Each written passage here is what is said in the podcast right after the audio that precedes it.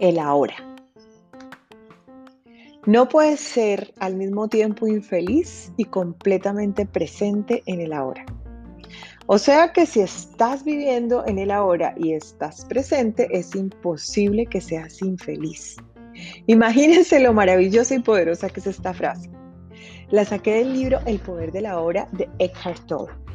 Es un libro espectacular que literalmente cambió mi vida. Y como sé el valor que tiene cada línea y cada idea maravillosa que sale del contenido, les quiero compartir en esta narración los aprendizajes que consideré más valiosos. También ejercicios y prácticas que les ayudarán a situarse en el ahora. Lo mejor es que les podrán ser de utilidad en cualquier momento de sus vidas. En resumen, todas las reflexiones que nos da el poder de la hora nos ayudan a imprimir mucho dinamismo en nuestras vidas salir de esa burbuja en la que nos mantenemos y nos da métodos para alcanzar el éxito, la paz, la felicidad. Que en términos generales a eso vinimos a este mundo, a ser felices y trascender. Punto. Esa es nuestra misión en esta tierra. La idea general que plantea Toll es que el presente es todo lo que existe, el aquí y el ahora. Y no se refiere con esto a un concepto de tiempo, sino a estar presentes. Y me encanta porque esa presencia es la que nos ayuda a identificar nuestra mejor versión. Desafía cada aspecto positivo y negativo de nuestra personalidad. Realmente es extraordinario el poder de este concepto. Vamos a un hecho real y que estamos viviendo, que es la situación de la pandemia. Cuando vivimos en el ahora y estamos presentes, salimos de esa zona de preocupación donde permanentemente estamos quejándonos de situaciones que no podemos controlar como son el hecho de estar encerrados, el no poder disfrutar de los sitios a los que estábamos acostumbrados, el tener que mantener la distancia con las demás personas, inclusive con las que amamos, el no estar generando dinero por falta de trabajo, en fin, quejándonos de todo y por todo y justificando con eso nuestra falta de acción y resultados. En cambio, cuando estoy presente, salgo de esa zona y paso a la zona de influencia que es la que puedo controlar en este momento la actitud cambia automáticamente. Empiezo a pensar y expresarme diferente. Ok, seguimos en cuarentena, pero voy a reinventarme. Voy a mirar de qué forma la virtualidad me puede servir para generar ingresos. No voy a salir, pero voy a hacer actividades diferentes en casa para integrar a mi familia. Voy a darme el tiempo de conocer mejor a mis padres, a mi pareja, a mis hijos, entre muchas otras actividades que verdaderamente sumarán más en nuestras vidas. La verdad es que cuando no somos conscientes de estar presentes, seguimos en ese círculo vicioso de estarnos quejando y justificando. Definitivamente estar presentes, viviendo la hora, es una forma diferente de actuar ante la vida. Pero bueno, dejemos tanta filosofía y vamos a la práctica. Aquí les dejo algunos métodos y ejercicios que saqué tanto del contenido como de mi experiencia como coach para vivir el ahora, para estar presentes. Créanme que si ponen estos ejercicios en práctica desde ahora, cambiarán su vida irremediablemente.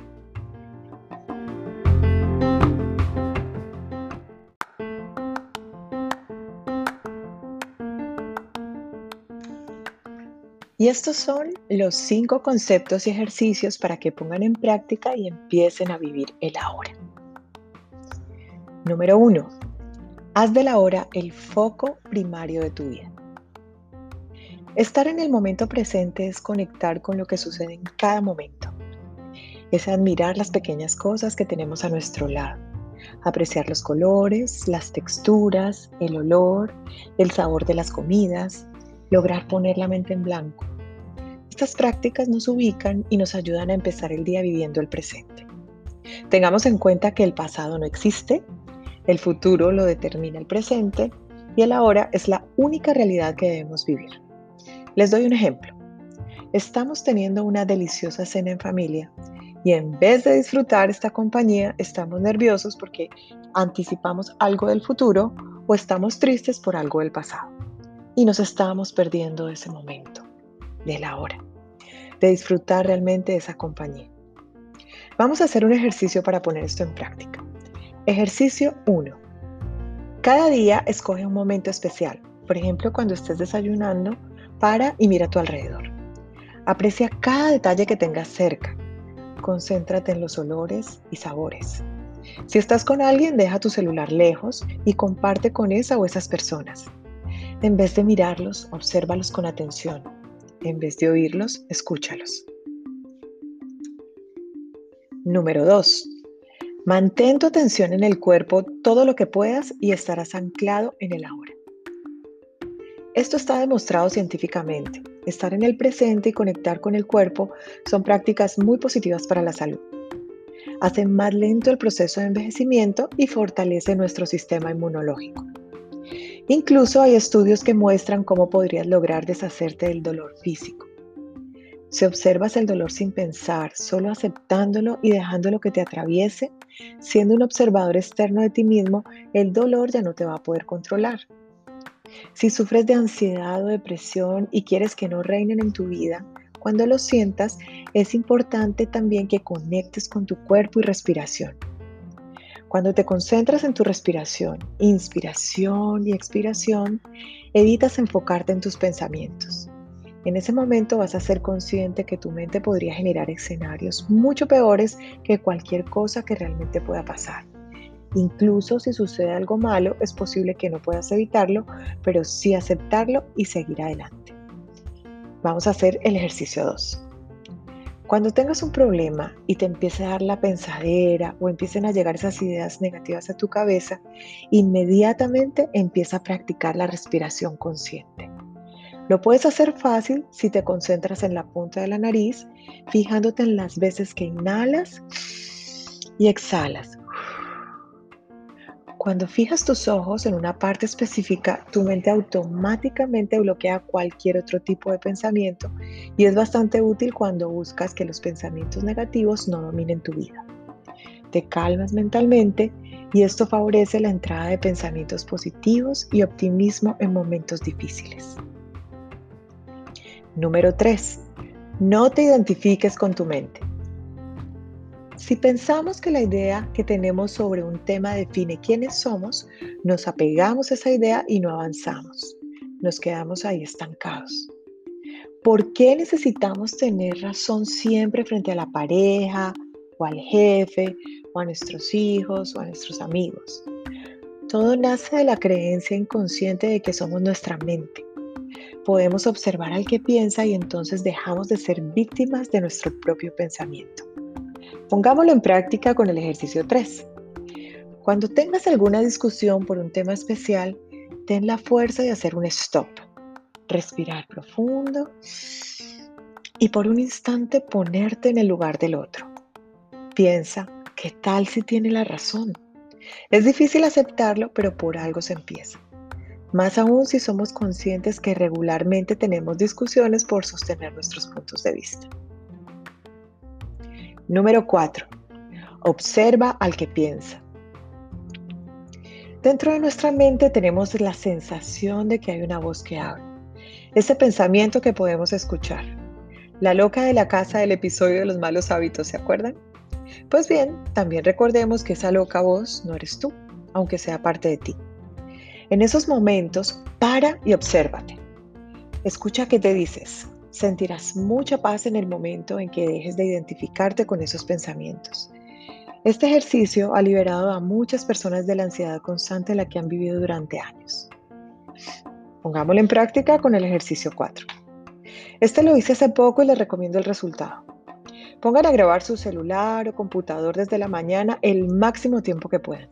Eso sí, con la firme decisión y convicción de que van a olvidar que lo están haciendo. Hagan su día cotidiano tal y como suele ser. Ese mismo día o el siguiente, escuchen la grabación. Pongan mucho cuidado a la forma como interactúan, cómo se expresan con las personas que conviven o laboran. Se van a dar cuenta de grandes oportunidades que tienen por mejorar. La mayoría de la forma como se comunican o transmiten sus emociones, cuando nos escuchamos salimos de esa burbuja en la que permanecemos. La loca de la casa se calla por unos momentos y podemos vernos de una forma más objetiva. Al tomar acción sobre estas situaciones que quedan en evidencia, llegamos a ser más asertivos. Finalmente, la número 5. Mira más allá de las palabras. Las palabras atascan y obsesionan. Esta obsesión produce malestar porque te desconecta del presente y alimenta el ego. El poder de la hora significa vivir las experiencias en la propia piel, dejar que sean ellas las que realmente hablen por sí mismas, más allá de cualquier teoría o filosofía. Este pensamiento me encanta. Puedes estudiar y hablar de la miel todo el tiempo que quieras, pero no la conocerás realmente hasta que la pruebes. Después de haberla probado, la palabra se vuelve menos importante para ti y no te apegarás a ella. Experimenta las cosas que digas antes de divulgarlas o enseñarlas. Solo así podrás dar fe de ellas. Para ello, pongamos en práctica este ejercicio. Experimenta lo que te gusta. Si ves que te llega al correo, al WhatsApp, a tus redes sociales, algo que realmente te guste, hazlo realidad. Vívelo. Verifica las noticias que te llegan. Haz la receta que se ve espectacular y pruébala para saber que realmente es así de deliciosa. Haz la dieta milagrosa y date cuenta por ti mismo si bajaste los kilos que querías en el tiempo que te prometieron. Haz todo esto antes de dar fe de estas cosas, antes de respaldarlo, antes de divulgarlo. Si lo vives y lo sientes, te conectas con el presente. Y con este ejercicio finalizamos nuestro episodio. Sin embargo, los dejo con la siguiente frase que me encanta. Cualquier acción es a menudo mejor que la no acción, especialmente si has estado detenido en una situación de infelicidad durante mucho tiempo. Si cometes un error, al menos aprendes algo, en cuyo caso ya no es un error. Vivir el presente es el mejor camino hacia el éxito y la felicidad.